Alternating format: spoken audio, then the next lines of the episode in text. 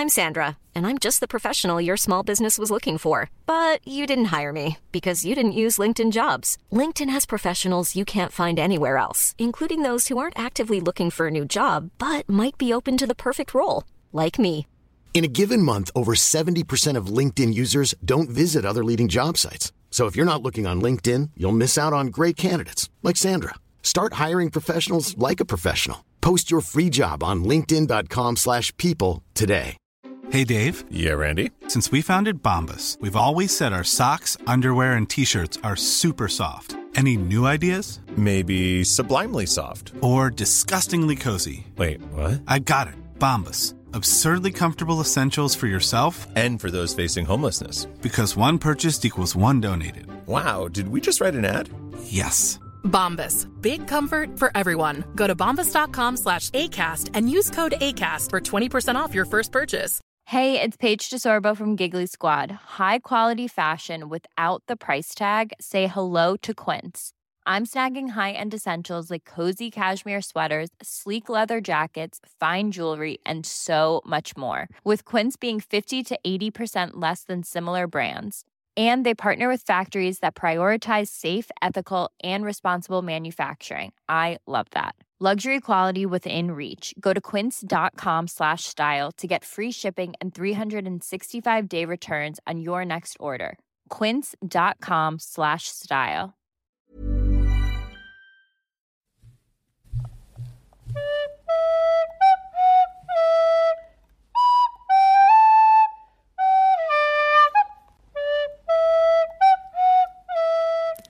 Hi und herzlich willkommen zur nächsten Folge oder neuen Folge von unserem Harry Potter Podcast auf ein Butterbier von Stefan und Nadine. Ich bin Nadine Und ich bin Stefan, hallo.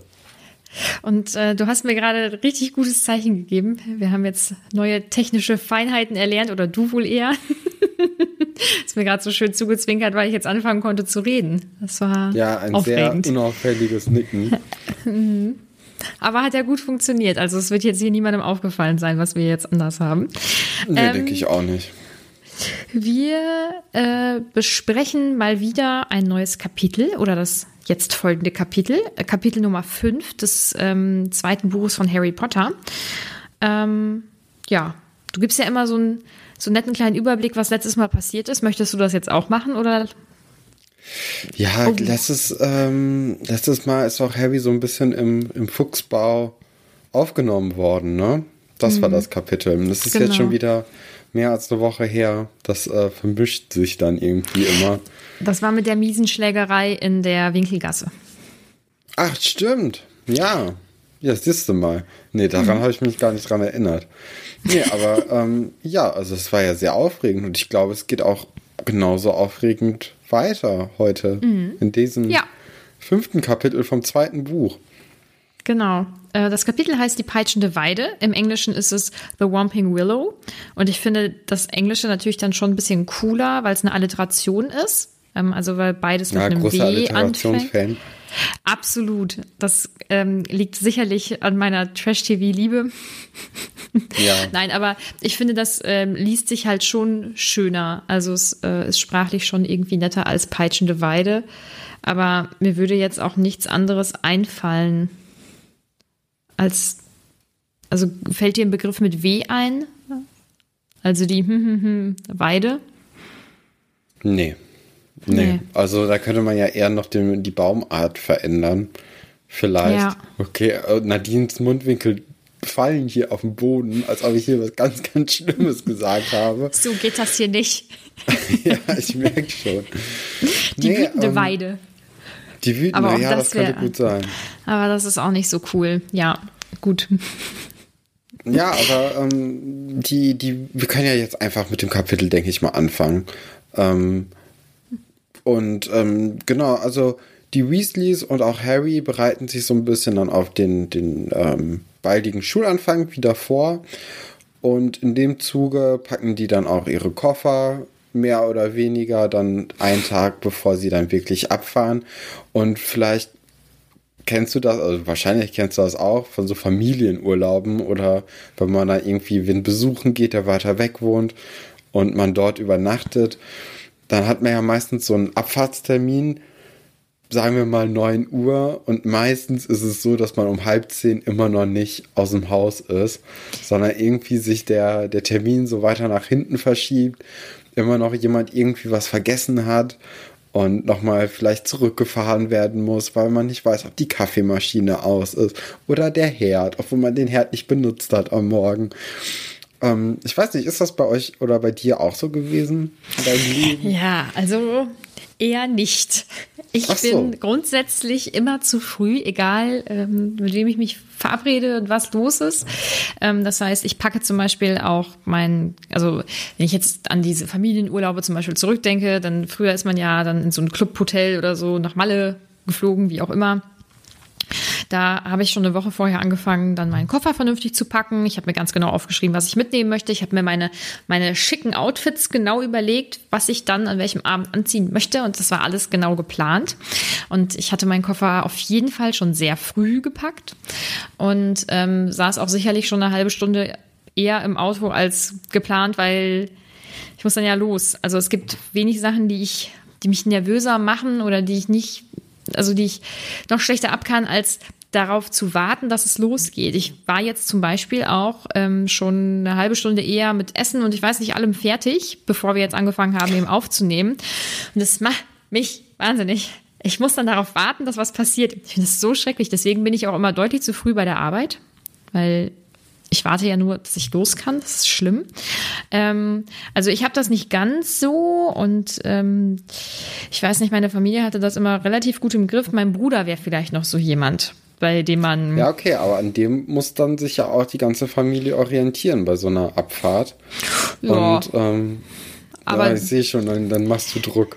Ja, nicht nur ich, meine Mama, mein Papa auch. Ach so. ja, also mein Bruder ist etwas verträumter und ein bisschen entspannter. Und bei ihm kommt es auch immer hin. Also, ja. Wobei, vor ein paar Jahren Brasilien-Urlaub hat er einen Flug verpasst, weil er so entspannt ist. Okay, also es kommt doch nicht immer hin. Also meine Variante ist die bessere Urlaubsvariante. Aber äh, insgesamt. Na, na klar. insgesamt war es auf jeden Fall nie so stressig, wie das jetzt hier in dem Buch beschrieben wurde. Bei euch wahrscheinlich schon, weil du sprichst da ja offensichtlich aus Erfahrung. Ähm, ja, nicht unbedingt stressig. Also das sind dann ja auch meistens bei uns immer Autofahrten gewesen. Also jetzt nicht mit so einem ähm, Flugverpassen-Szenario, sondern ja, man muss halt irgendwann im Laufe des Tages da ankommen. Und ähm, ja, da, das klappt nie. So. Das ja, ist eigentlich ich, äh, immer genauso wie, wie jetzt hier im Kapitel beschrieben, weil ähm, irgendwie, irgendwas ist immer so. Das, mhm. Also man, man setzt sich halt diese Zeit, aber klappt halt nicht. Da kann ich nicht mit dienen. Ähm, ich bin mir auch ziemlich sicher, dass ja, mir eine, eine, Freundin von mir, die auch äh, unseren Podcast hört, dass die mir nachher oder nachher, dass die mir schreiben wird, wenn diese Folge rauskommt, weil äh, wenn wir uns verabreden von meiner Mädelsklicke aus, äh, dann muss sie sehr oft dazu schreiben, sie wohnt ja auch direkt um die Ecke. Ähm, Nadine, auch für dich 8 Uhr, nicht Viertel vor acht, weil um Viertel vor acht bin ich noch nicht fertig. Also darf ich auch erst um 8 Uhr dann kommen, weil Sonst stehe ich um Viertel vor acht, weil ich denke, oh, ich brauche da ja auch ganz lange hin, bin aber in zwei Minuten zu Fuß da. Ja, es, äh, es ist kompliziert mit mir. Ähm, aber um auf das Kapitel zurückzukommen, was ich sagen wollte, ist, dass ähm, ich das ähm, richtig krass finde, dass Harry ja sogar eigentlich ein bisschen traurig ist, dass er den Fuchsbau jetzt verlassen muss und ähm, zurück muss nach Hogwarts, ähm, obwohl Hogwarts ja im Prinzip sein Zuhause ist, aber dass dieser Sommer einfach die schönste Zeit seines Lebens war. Und ähm, ja, das liegt ja ganz offensichtlich an diesem familiären und äh, alles eben so was dazugehört. Und ähm, irgendwie kriege ich da immer so richtige Kindheitserinnerungen, wenn ich ähm, diese Sachen lese aus den Büchern und denke dann an meine Sommerferien als Kind zurück und so. Natürlich hat man sich irgendwie auf die Schule gefreut, aber Sommerferien waren schon immer eine geile Zeit. Ja, immer deutlich schöner auf jeden Fall als äh, die Schulzeit. Ähm, ja, und äh, was ich auch noch interessant fand bei dem Kapitel oder bei dem Anfang, ist ja, dass das Auto wieder mal verhext ist oder verzaubert dass da mehr reinpasst. Und mhm. da dachte ich mir, warum passiert das eigentlich nicht öfters, dass also die ganzen Zauberer sind doch eigentlich in der, im Mittelalter ungefähr so technologisch stehen geblieben. Ne? Da kam ja ne, nicht mehr wirklich was dazu, weil sie gemerkt haben, okay, ähm, wir haben hier Zauberei, die hilft uns bei ganz, ganz vielen Sachen weiter. Und eigentlich geht ja ähm, Arthur Weasley den, den nächsten Schritt und guckt, was haben die Muggel, was haben die, weil die sind ja auch, also die müssen das ja irgendwie ausgleichen, ähm, in deren Sicht, jetzt in der Zauberersicht, ähm, dass sie ja keine, keine magischen Fähigkeiten haben. Und dann kommen sie dann mit so technologischen Sachen und ähm, im Grunde genommen wäre das ja dann auch für diese Magierwelt eigentlich eine interessante Sache, sich so ein bisschen an dem zu orientieren, was die Muggel äh, in der Zwischenzeit geleistet haben und das dann mit ihrer Magie verbunden nochmal auf ein anderes Level zu heben. Mhm. Ja, Vielleicht ist das aber da auch ein bisschen zu kapitalistisch gedacht. Naja, aber im Prinzip hat er ja mit diesem vergrößerten Wagen, ähm, das ist ja schon eine gute Sache. Ich kann zu Autos im Moment, also Ich ich sage da nicht so viel zu, okay, aber ähm, allgemein ist das ja ein Thema, also ähm, diese magische Welt, äh, Hexen und Zauberer und Technologie, also Muggel-Technologie. Ähm, und ich glaube, dass sie viele Sachen nicht annehmen, weil sie sowieso diesen Grundgedanken haben, die sind überlegen. Also die sind, also Muggel sind ja auch total dumm und dann denken die, die verlieren ihre Schlüssel, hahaha. Ha, ha, ha. So, das haben wir ja in einem, ähm, in einem Kapitel, also in ein paar Kapiteln vorher auch schon mal gelesen, wie Arthur Weasley eben seinen Job ja auch beschrieben hat und wie er dann erzählt, was er so von Muggeln denkt. Und ähm, ich glaube schon, dass viele aus dieser magischen Welt ähm, ja Muggel eben für deutlich dümmer halten oder eben denken, dass deren Erfindungen eben nicht so großartig sein können wie ihre Magie.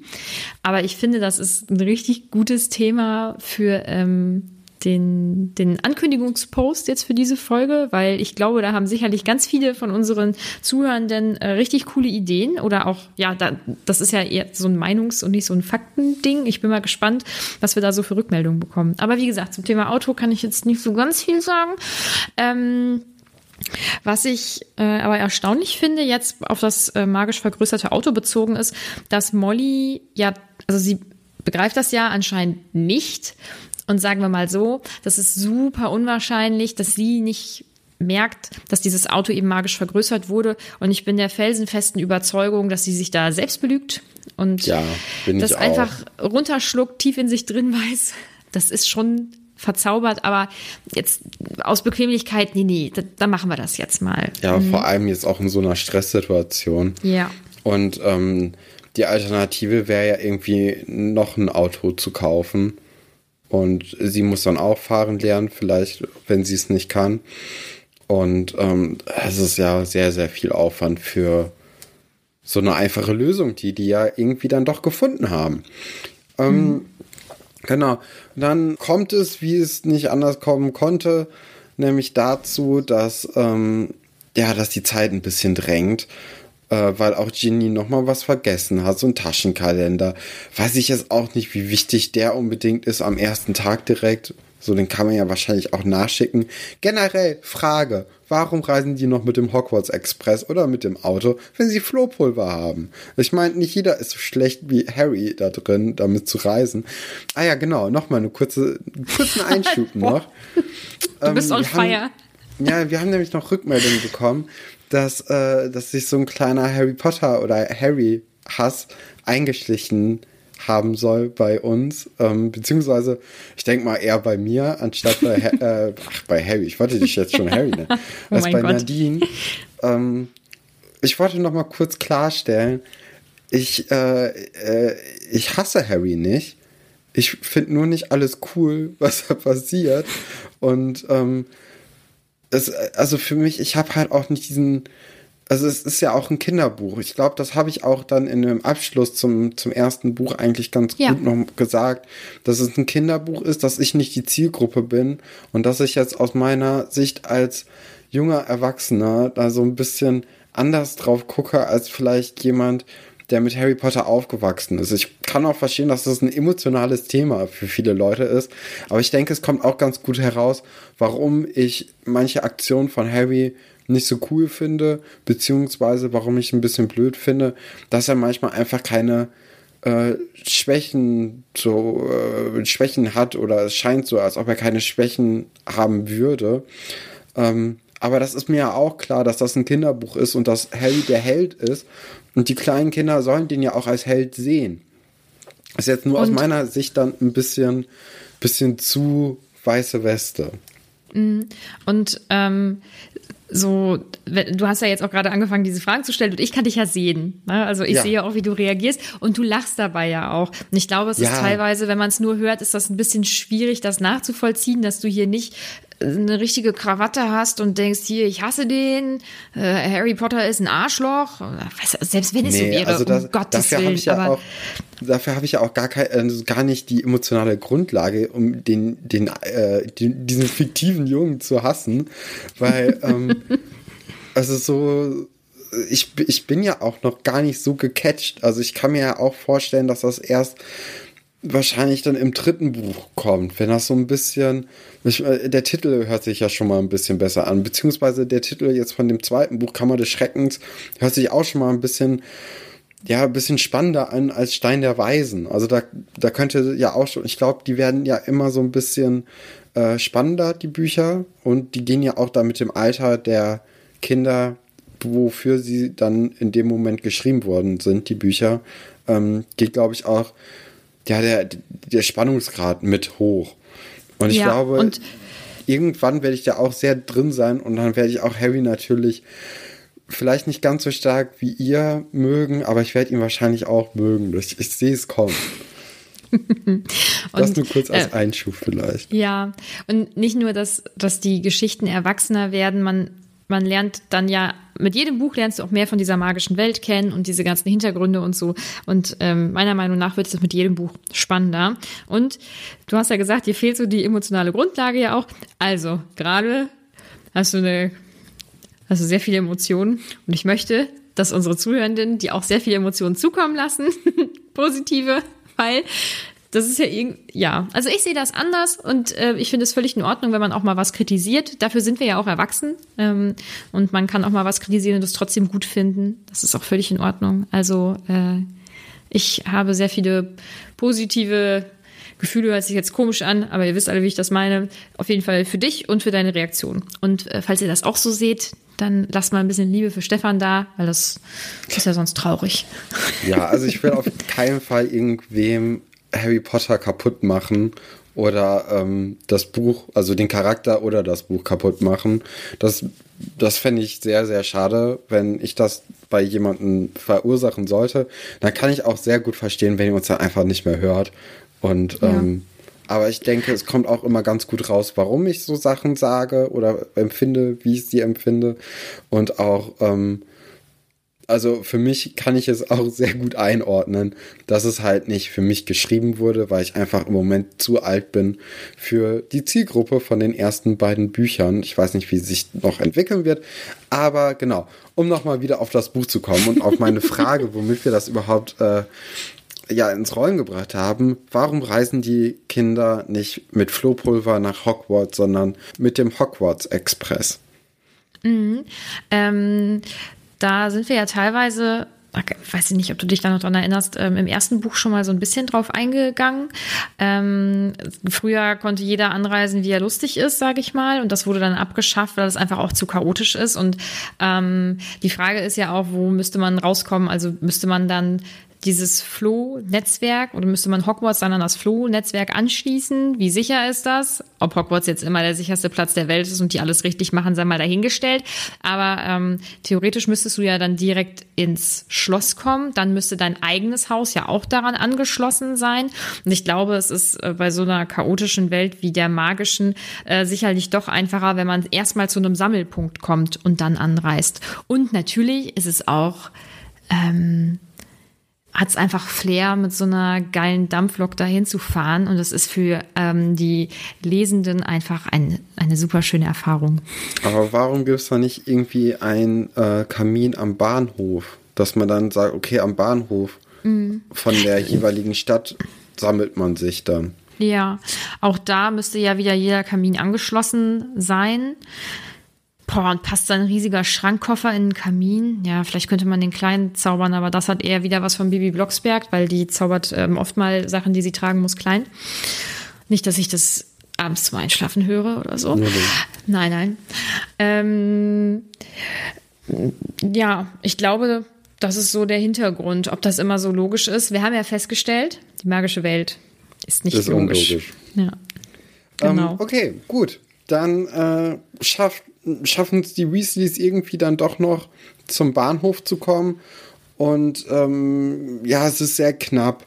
Ginny ist schon durch, Fred und George sind schon durch, Percy ist auch schon durch. Die Zeit drängt nur noch zwei Minuten.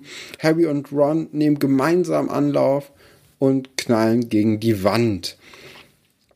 Frage natürlich, wäre Ron auch gegen die Wand gefahren, wenn Harry nicht dabei gewesen wäre?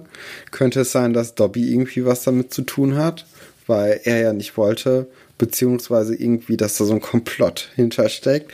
Das wissen wir natürlich nicht und beziehungsweise ich weiß es nicht und Nadine wird mir dazu nichts sagen.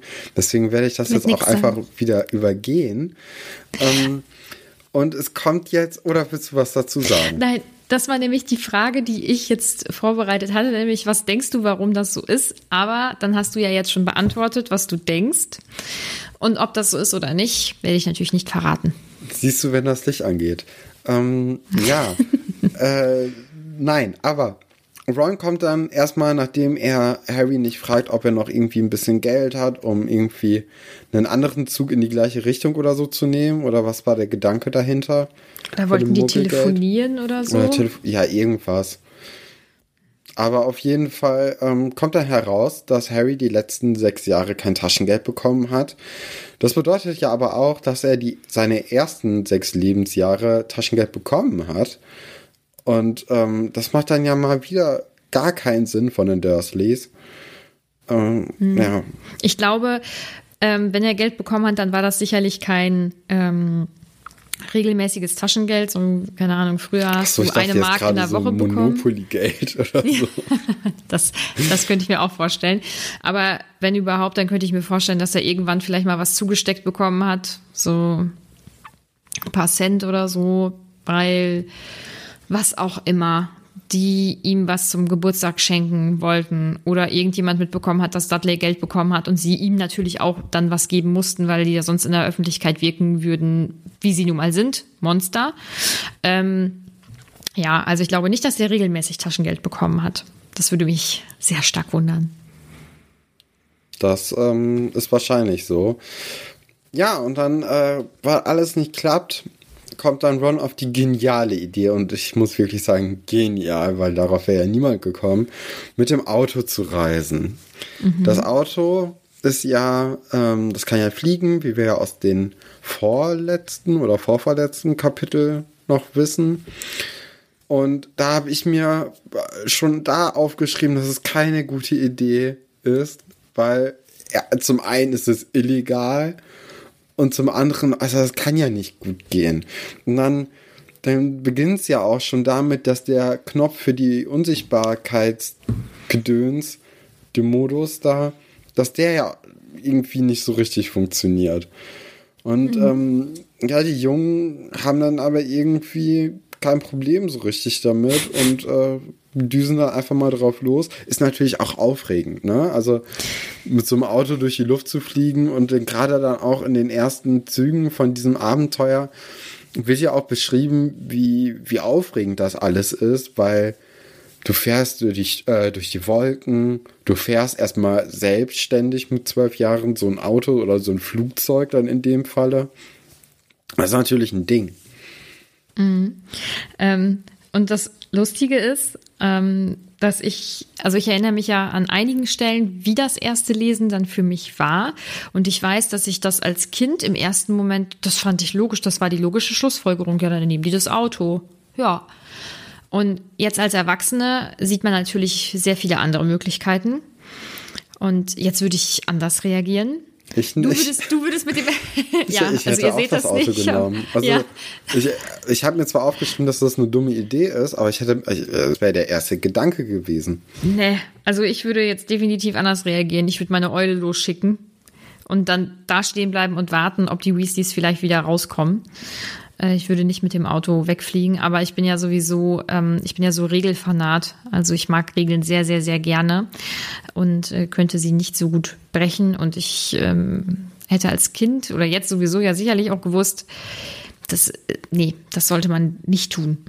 Also, es ist eine super Idee von Ron, alles außer Acht zu lassen, dieses Auto sich zu schnappen und dann mit Harry loszufliegen. Sie merken ja auch schon beim Fliegen, dass so ein paar Sachen irgendwie nicht ganz so cool sind, zum Beispiel, dass sie nichts zu trinken haben und diese Bonbons, die sie essen, dazu beigetragen haben, dass sie wirklich sehr starken Durst haben.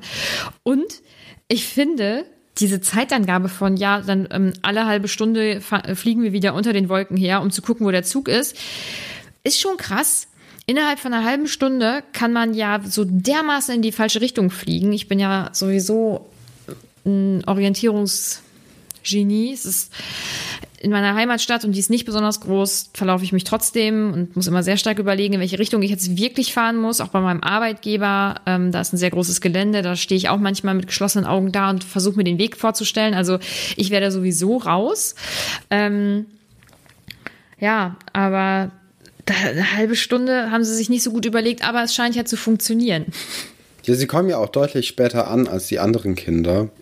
Also ähm, wahrscheinlich werden sie dann irgendwie an einem Punkt dann den, den Zug verloren haben und dann einfach weiter nach Norden gefahren se- sein.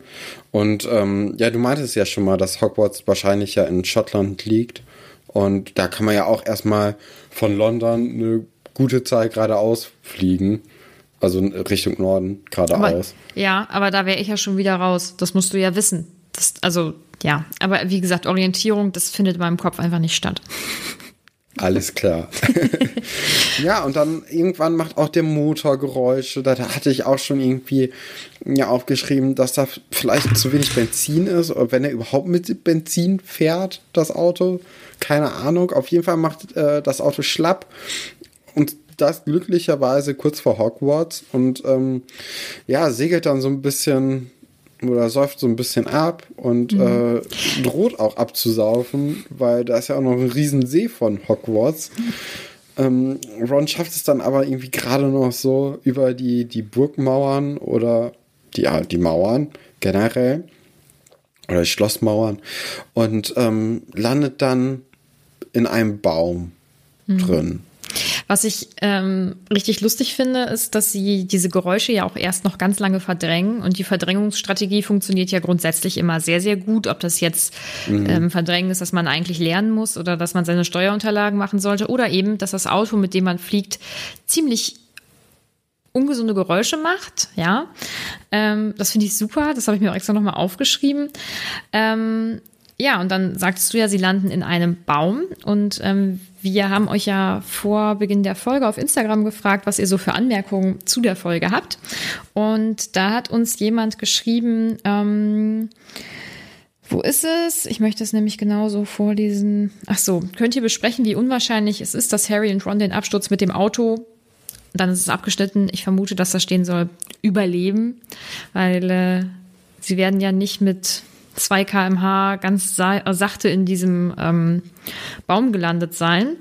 Und äh, meine, meine Erklärung ist, und das wird jetzt alle überraschen, das Auto ist halt magisch. So, Oh. ist doch Nee, klar. aber ich könnte mir auch noch vorstellen, dass ähm, das Auto segelt ja so ein bisschen nach unten dann. Ne? Also äh, nur weil der Motor ausfällt, ist ja nicht direkt das Ganze, ähm, ja, das Ganze vorbei. So, der, der Flug endet ja nicht direkt, dass das Auto wieder auf dem Boden ist, sondern man segelt ja noch so runter. Und wenn man dann irgendwie noch so vielleicht kurz vorm Boden das nochmal hochzieht, dann steht das dann ja irgendwie nochmal so kurz in der Luft und dann hat das gar nicht mehr so viel Geschwindigkeit, weil die ganze Geschwindigkeit, die zum Runtersegeln benutzt wurde, dann ja kurz in Auftrieb gehen soll und dann setzt das kurz hoch und dann geht's wieder runter und dann ist es gar nicht mal so schnell vielleicht. Ah, sehr gut. Und also es ist deine, magisch. Ja, sehr gut. Also diese, die Kombination von meiner und deiner Erklärung, die ist es wahrscheinlich. Ähm, was dann auch kam, das finde ich ganz witzig. Also ähm, uns hat jemand beschrieben, wie er oder sie sich den Baum vorgestellt hat ähm, oder immer noch vorstellt. Und ich stelle ihn mir übrigens genauso vor. Und dann kam noch die Frage, wie stellt ihr euch die Weide vor? bevor ihr sie eben im Film gesehen habt. Du hast den Film ja noch nicht gesehen, du hast aber wahrscheinlich das Bild in der Story gesehen, oder? Ja, aber so habe ich es mir nicht vorgestellt. Also ich hatte, ähm, ich kenne als Weide eigentlich nur die Trauerweide. Mhm. Und dann habe ich einfach gedacht, okay, das ist eine Trauerweide und dann so ein krass dicker Stamm irgendwie. Und dann, ähm, ja, bei einer Trauerweide sind, gehen die Äste ja so runter. Mhm. Und äh, dass die dann irgendwie eher dann auch so wie so eine Peitsche sind, weil die halt so dünn sind und gar nicht wie so ein dicker Ast, der jetzt irgendwie da total gegenschlägt, mhm. sondern dass das eher so ganz, ganz viele kleine Äste sind, die unheimlich wehtun. Ja, ja. So. Weil, ähm, genau, so wurde das hier nämlich auch beschrieben und so stelle ich es mir auch vor. Ich stelle mir den Baum nicht ganz so wie im Film vor, eher mit peitschenartigen Ästen. Ja, ich meine, kommt ja, also kommt ja dann auch dem Namen nun mal näher, peitschende Weide. Und ähm, ich werde mir das auch niemals so vorstellen wie im Film, weil das, ich hatte das als Kind schon eben mit diesen ja, mit diesen länglichen, peitschenartigen Ästen ähm, im Kopf und so bleibt das auch. Und ich habe ja wieder die Schmuckversion, also mit den Illustrationen. Ähm, die ist auch schon eher so, wie ich mir das vorgestellt habe, wobei ich mir den Baum immer etwas nackter vorgestellt habe. Und ich zeige das mal. Vielleicht zeige ich das in der Story, vielleicht auch nicht. Also so interessant ist das Bild jetzt nicht, aber dann äh, siehst du das wenigstens. Ja, okay. Der, ähm, der Baum sieht halt aus wie so ein, so ein Bonsai. Ein großer Bonsai eigentlich. Ja, stimmt. Ja. Aber das kommt dem auf jeden Fall schon deutlich näher, ähm, was ich so in meinem Kopf hatte. Ähm, Aha. Aha. Ja, ähm, das, der Baum fängt sich dann an zu wehren und steckt auf die beiden ein. Rons Zauberstab geht übrigens auch noch bei einem Bruch äh, kaputt, weil er irgendwie noch versucht, das Schlimmste zu vermeiden mit seinem Zauberstab, als sie abstürzen. Und ähm, ja, der ist dann halt durchgebrochen. Da ist noch irgendwie, glaube ich, diese, dieser Kern, der die oder so ein paar Äste äh, oder, oder Fasern, die noch irgendwie was versuchen zusammenzuhalten, aber der ist hin. Ähm, bin ich auch gespannt, was da passieren wird, ob Harry vielleicht einen neuen sponsort, könnte ja sein. Ähm, ja, und dann, dann schlägt die Weide, wie gesagt, auf das Auto ein, auf die Kinder ein. Und das Auto, ähm, ja, ist halt magisch und wirft deswegen alles, was nicht da reingehört, aus dem Auto heraus und macht sich aus dem Staub, weil dann auf einmal funktioniert es wieder ganz gut und die beiden sind so ein bisschen ähm, fertig. Mhm. Ähm, ja, zum Glück funktioniert das Auto dann doch wieder irgendwie. Ähm, was ich noch eben dazwischen werfen wollte ist, und auch das hat uns jemand geschrieben, ich finde das schön, ähm, die Nachrichten, die so kamen, die decken sich richtig gut mit meinen Notizen. Ähm, es ist ja doch erstaunlich, dass so ein Baum auf einem Gelände gepflanzt wird, auf dem Kinder unterwegs sind. Ne? Wieso, wieso tut man sowas? Ähm, ich finde es gefährlich. Ja. Nicht nur, wenn man da mit einem Auto reinfliegt, sondern vielleicht auch, wenn man einfach so zu nahe kommt beim Spielen oder so. Und ich denke auch, dass äh, magische Kinder spielen. Ja, das wollte ich nur noch einmal kurz äh, dazwischen. Ja, ist nicht die beste, ähm, ja, die beste Idee vielleicht gewesen. Mhm. Ähm, aber also, ja, diese magische Welt. Also ich finde sie einerseits sehr interessant und sehr cool, aber sie ist halt auch ja, vielleicht einfach ein bisschen zu unlogisch für mich in manchen Teilen.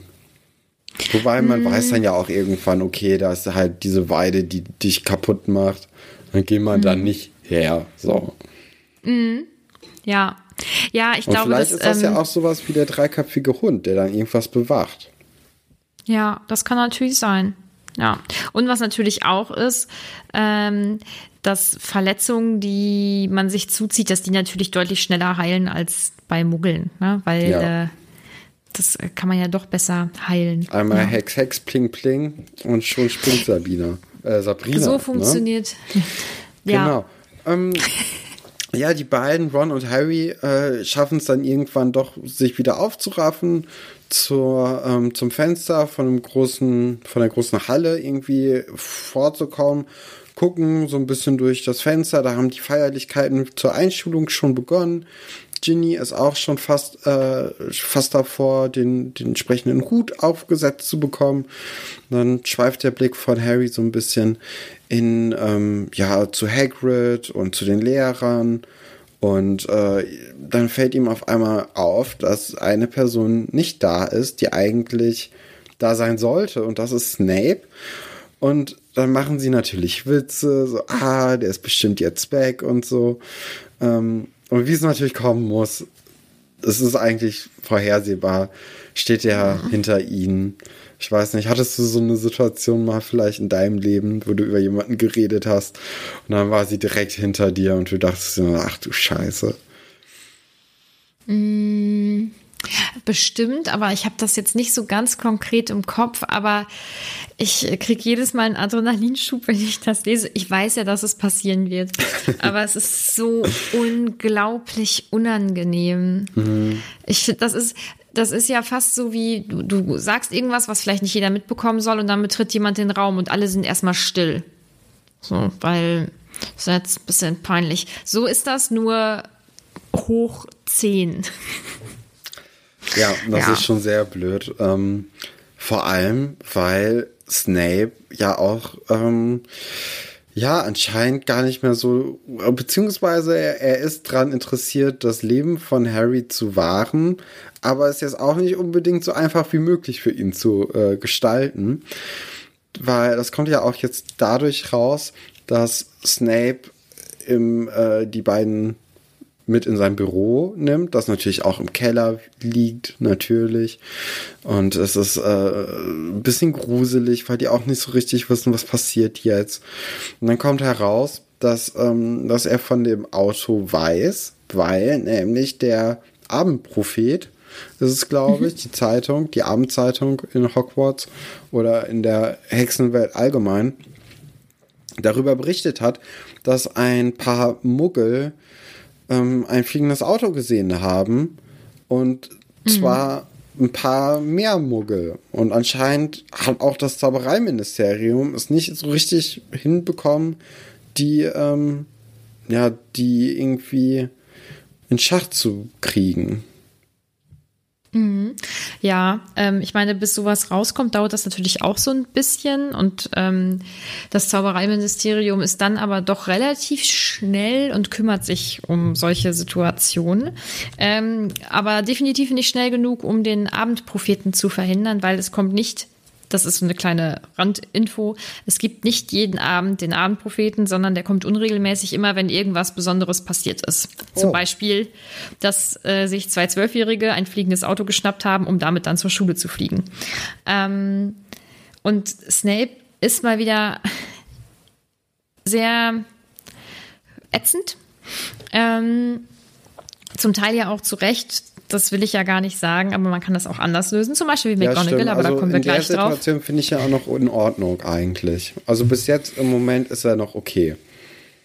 Ja, wobei ich es schon schwierig finde, und das geht, das geht ihn ja in dem Moment auch vielleicht nichts an, auch die Art und Weise, also meiner Meinung nach genießt er es, dass er auch Ron sagen kann, ähm, warte mal, dein Vater, der arbeitet doch genau in der Abteilung, das ist doch jetzt schwierig. Ne? Und natürlich ist das richtig dumm von Ron und auch von Harry, vor allem weil Rons Vater ja, eben in dieser nee, Position also arbeitet.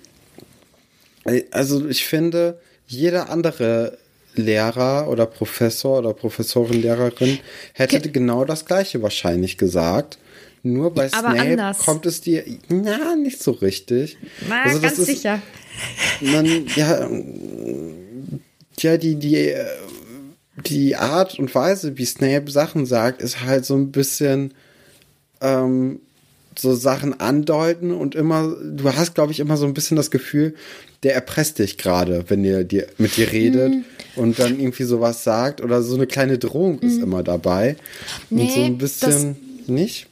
Nee, so habe ich das nicht. Bei mir wäre das so, also zum Beispiel, wenn McGonagall das gesagt hätte, dann hätte ich das Gefühl, es geht hier um Erziehung und um ihren Lehrauftrag und äh, den Kindern auch ein bisschen beizubringen, du musst auch mal um die Ecke denken. Du hast jetzt eh schon Scheiße gebaut, aber diese Scheiße, die betrifft jetzt auch deinen Vater. So, das wäre bei McGonagall oder bei Flitwick das, oder bei also sonst das habe ich jetzt aber auch genauso rausgehört bei Snape. also ich, aber das ist ja auch, das ist ja ein Buch und man weiß es nicht. Bei mir ist es eher der Gedanke, ähm, der möchte, dass es Ron schlecht geht oder Ron und Harry schlecht geht und der möchte denen eigentlich nur vermitteln, wie scheiße die sind. So. Das, hatte ich gar nicht so sehr im Gefühl gerade. ähm, interessant. Ja, okay. Ja, McGonagall und Dumbledore kommen dann auch hinzu zu der ganzen Sache. Und ähm, Dumbledore ist enttäuscht. Ist enttäuscht von Harry, enttäuscht von Ron. Ja. Und, ähm, Und ja, Enttäuschung ist, ist, ja immer schlimmer als Wut, ne? Immer. das kennt man Das ja. stimmt. Ich bin nicht wütend, ich bin enttäuscht. Was so ein ätzender Satz, so, weil der einfach mehr Mhm. zieht. ja. Ähm, und die haben dann halt so ein bisschen Angst, dass sie von der Schule geworfen werden. Äh, ja, und dann erzählen die so ein bisschen McGonagall, was passiert ist, warum sie gehandelt haben, wie sie gehandelt haben. Ja, und dann, dann kommt die, die Sache, weswegen ich Snape gar nicht so cool finde. Und zwar ähm, möchte er dabei sein bei der Bestrafung und möchte auch eine sehr harte Bestrafung ähm, für die Kinder haben. Und das ist einfach eine ungeile Kiste, weil so, das macht man nicht. So, es gibt die, also, dann, da zweifelt er ja auch so ein bisschen die Autorität von McGonagall und Dumbledore in dem Moment an.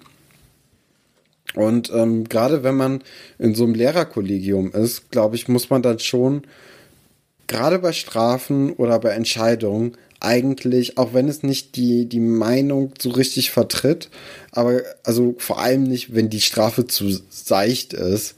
Wenn die Strafe zu hart ist, da kann man schon mal was sagen, aber dann vielleicht auch nicht vor den Kindern, sondern eher erstmal so unter den Erwachsenen. Und ähm, dass man dann da irgendwie auf was Gutes kommt, was allen gerecht ist, vor allem den Kindern.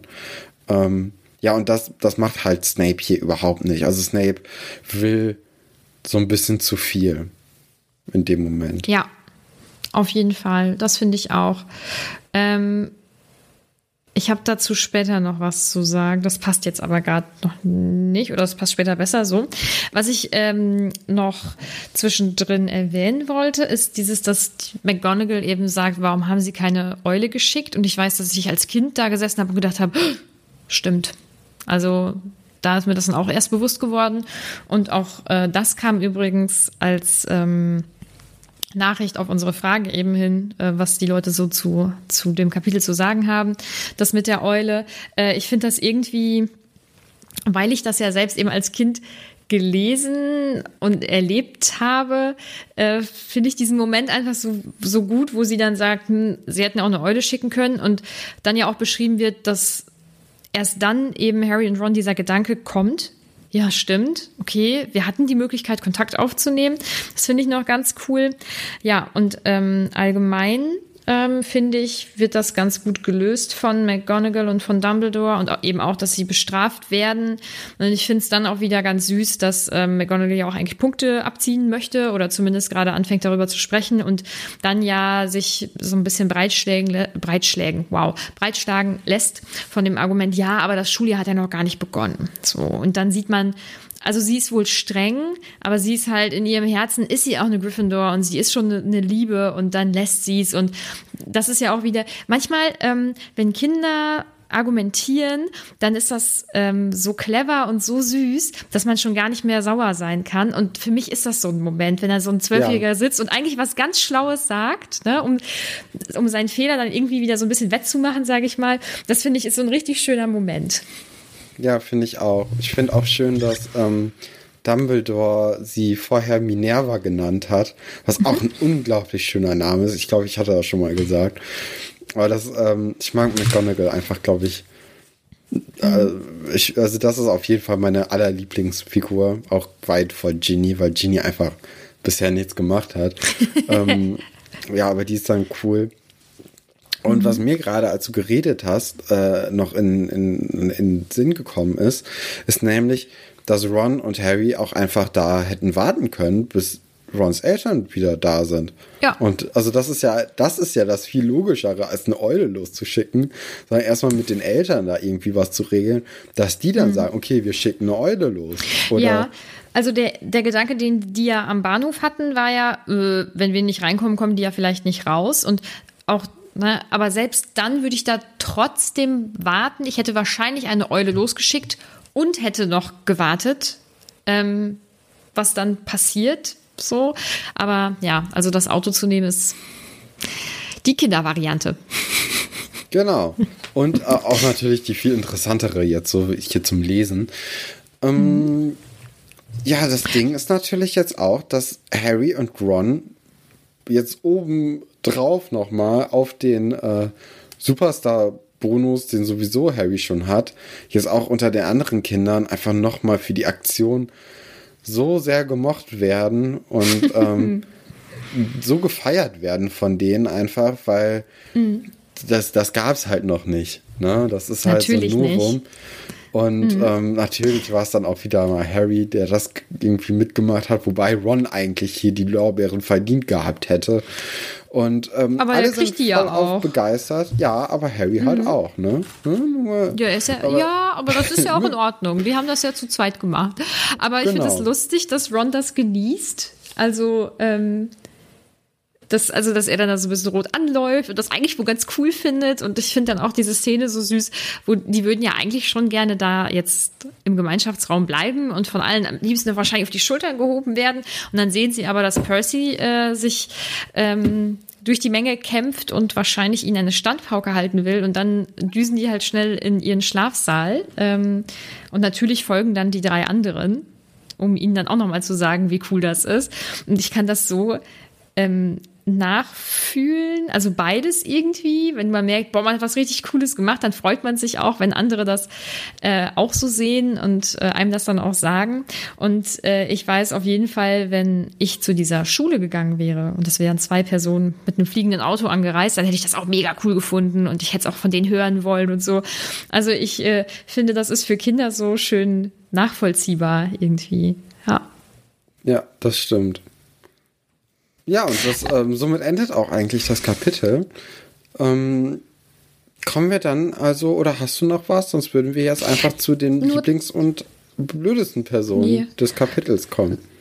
Nur zwei kleine Sachen noch. Ähm, ich habe mir noch aufgeschrieben, dass den Familien geschrieben werden soll. Und ähm, ich denke, dass der Brief bei der Familie Weasley ähm, natürlich anders aufgefasst wird als bei den Dursleys, weil die Dursleys werden sich denken, ja und jetzt? Ja. Und nu? Bitte bleibt er auf der Schule, damit wir ihn nicht länger ertragen müssen. Ja, ähm, da würde ich unglaublich gerne Mäuschen spielen und ich hätte einfach gerne die Reaktion von denen mitbekommen.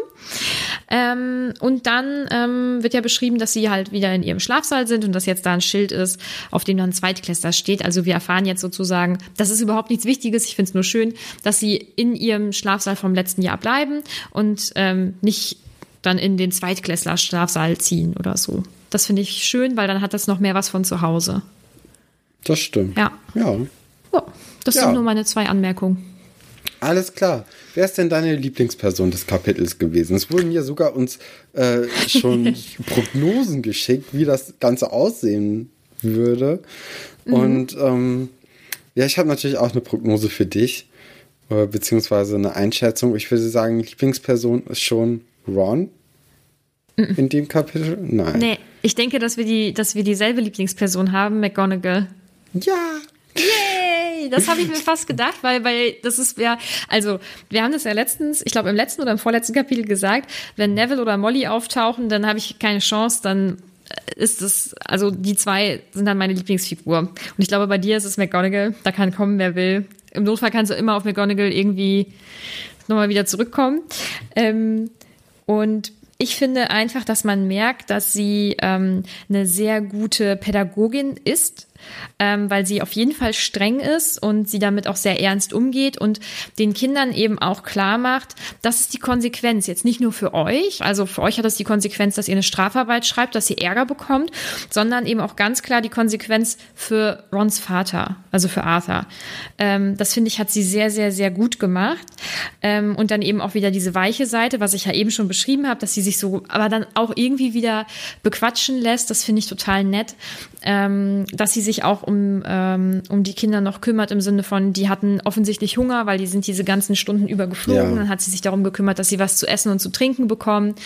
Ähm, ja, also ich finde, sie hat äh, in dem Kapitel sehr, sehr stark gewonnen. Sie war da schon die stärkste Figur auf jeden Fall. Auf jeden Fall. Dann denke ich auch, dass wir die, äh, die gleiche Hassperson in dem Cup, wobei Hass ist ein schwieriges Wort, ähm, die gleiche Person die haben, die wir nicht so toll Person. finden. Genau, und das ist nämlich also bei mir auf jeden Fall Snape. Ja, bei mir auch. Und ähm, ich habe mir dazu geschrieben, nicht weil er streng ist, das ist McGonagall auch. Also streng sein ist ähm, nicht per se was Schlimmes, finde ich. Aber ähm, das habe ich ja eben auch schon mal so ein bisschen angerissen. Ähm, er, er hat für mich, also meiner Meinung nach, immer den falschen Hintergrund. Und es gibt zum Beispiel eine Stelle, ähm, wo er sie eben erwischt. Ähm, da sagt er so, so, der Zug ist nicht gut genug für den berühmten Harry Potter und seinen treuen Kameraden Weasley. Wollten hier mit großem Trara ankommen, nicht wahr, die Herren? Ähm, das Ding ist, bei so Sachen, ne, das könnte auch einfach immer sehr, sehr gut ironisch gemeint sein. Und Snape ist einfach, weil das jetzt über ein Buch kommt, wirkt er dadurch unsympathisch. Ja. Das ist so ein bisschen deswegen finde ich so Sachen gar nicht so schlimm. Weil ich, ich sehe das immer so ein bisschen als so eine Ironie-Layer. Ja, ähm, ich sehe das, das ist natürlich anders. scheiße auf Dauer. Ja, und weißt du, wenn jetzt zum Beispiel Seamus und Dean und Neville das gesagt hätten und dann hätten sie alle gelacht, so, ne, dann wäre das ein Scherz. Also ich finde, man sagt ja auch unter Freunden manchmal Sachen, die würde man ja Fremden so überhaupt nicht sagen, weil ähm, jemand Fremdes sich davon angegriffen gefühlt hätte. So, das, ich glaube, der Satz hat überhaupt gar keinen Sinn ergeben, aber ich hoffe, dass äh, alle wissen, was ich damit sagen wollte. Ähm, aber bei Snape habe ich einfach nie so das Gefühl und ich finde, mit jedem Satz, den er zu Harry sagt, merkt man, dass der den einfach richtig scheiße findet und der wünscht ihm auch was Schlechtes und auch dieses ähm, treuer Kamerad Weasley, das ist nicht, das hört sich eben an, als wäre er, als wäre Ron so der Mitläufer. Aber ähm, ist er doch und auch. nicht na, nee, aber in der Freundschaft sind die gleichgestellt. Ron kann ja und auch Harry, die können ja beide nichts dafür, dass Harry bekannter ist, aber sie als Freunde haben ja die gleiche Stellung. So. Ja, das stimmt. Ja, und also ich, ich finde. Aber guck mal, gerade also mit, dem, mit dem Hintergrund, ja? dass wir ja jetzt wissen, von dem Ende vom allerersten Buch, ähm, wissen wir ja, dass Snape eigentlich immer nur versucht hat, Harry das Leben zu retten. Mm, aber ich würde auch Leuten das Leben retten oder es versuchen. Ja, aber besonders. Das heißt ja nicht, dass ich also erfolgreich er hat ja wäre. mehr, mehr in, dafür unternommen als Dumbledore oder McGonagall zum Beispiel. Snape war ja der Schutzengel von Harry im ersten Buch. Und mhm. ich finde deswegen, allein unter dem Gesichtspunkt, finde ich, dass da vielleicht so eine so ein leichter Ironie-Layer auf jeden Fall auch drüber liegen könnte. Mhm. Aber erinnerst du dich noch, was Dumbledore gesagt hat? Warum er das gemacht hat? Ja, um irgendwie seine Schuld oder so reinzuwaschen oder irgendwie sowas, mhm. oder?